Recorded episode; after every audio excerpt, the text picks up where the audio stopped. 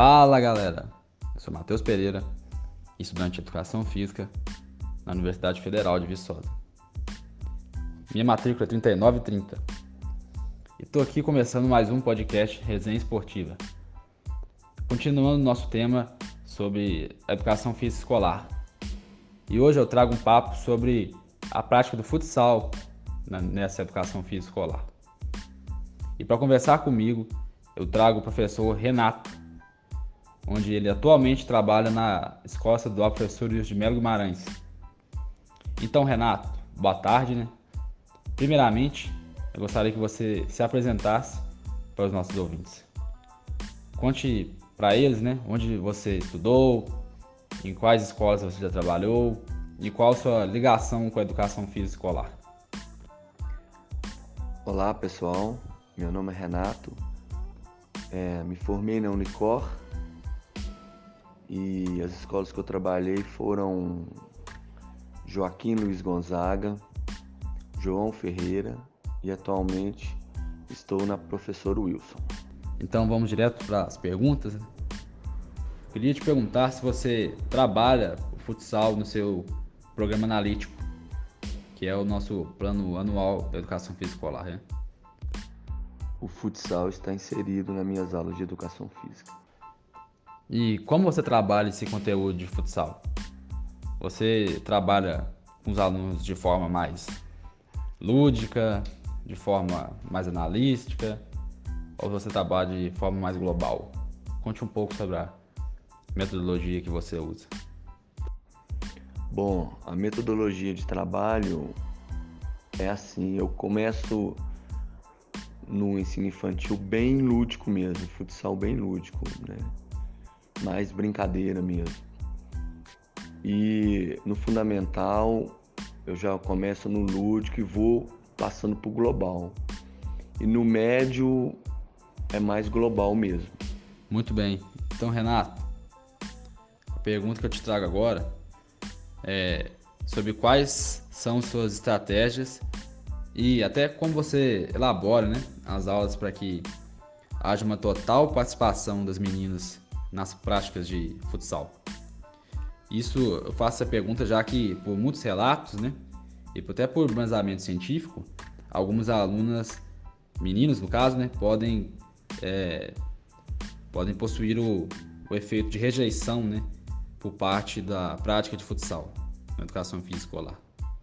Isso por diversos motivos. Né? Então, como você lida com isso?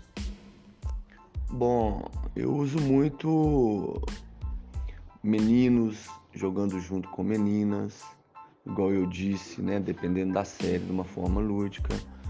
E eu acho que a participação melhora muito quando jogo os dois juntos. Eu só separo quando vai ter alguma competição, exemplo, GPAN, essas coisas. Aí a gente separa meninos e meninas para treinamento. Mas na, nas aulas normais mesmo de educação física, eu uso muito esse sistema misto de trabalho, meninos e meninas juntos. Isso aí. Então, professor Renato, a escola que você leciona atualmente oferece muitos materiais e até infraestrutura adequada para a prática de futsal? Ou você precisa adaptar a sua, as suas aulas para que elas possam acontecer com materiais mais básicos, ou você pratica o futsal em outras áreas que não seja em uma quadra. Me conta aí um pouco sobre como funciona esses essas condições oferecidas pela escola. Na escola que eu leciono hoje, que é a professora Wilson, tem uma boa quadra, muitos materiais então, na aplicação do futsal, eu não tenho nenhuma dificuldade. E professor Renato, na sua opinião, né, quais são as maiores dificuldades encontradas pelos professores para ministrar as aulas práticas de futsal? Ah, para mim, a maior dificuldade mesmo é os meninos quererem é, é, quererem participar mesmo das aulas, né? É, essa geração aí do computador, do celular, do WhatsApp, né?